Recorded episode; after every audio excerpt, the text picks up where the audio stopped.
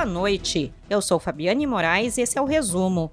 Nos próximos minutos, escute o que é notícia nesta quinta-feira, 18 de março.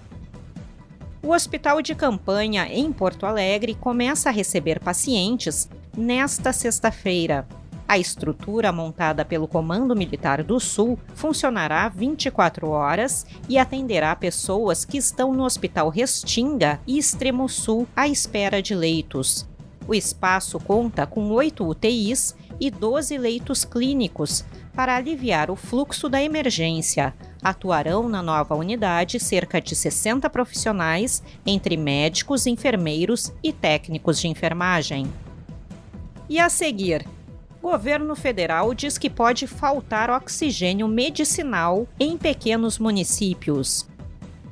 Porto Alegre amplia a vacinação contra a Covid-19 para idosos com 74 anos.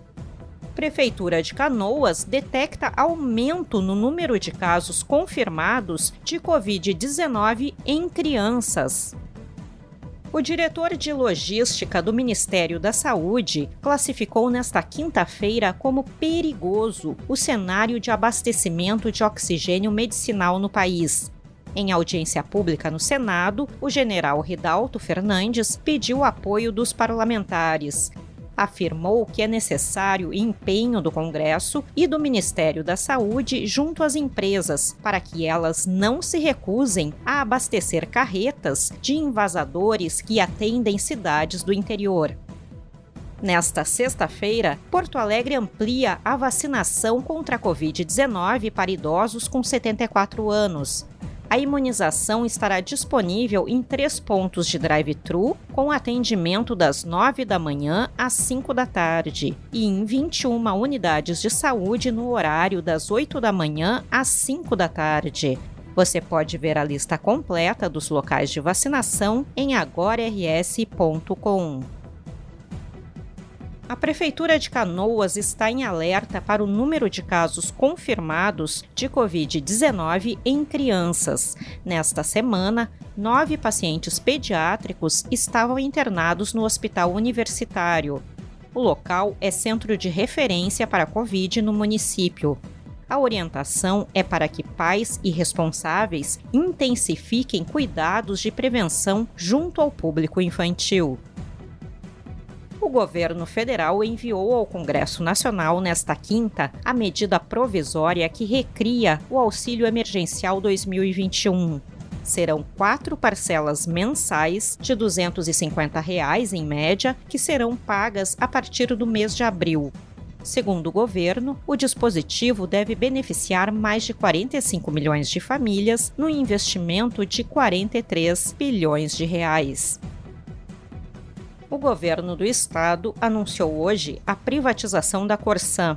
A Companhia Rio Grandense de Saneamento é responsável pelo abastecimento de água, coleta e tratamento de esgoto em 317 municípios gaúchos.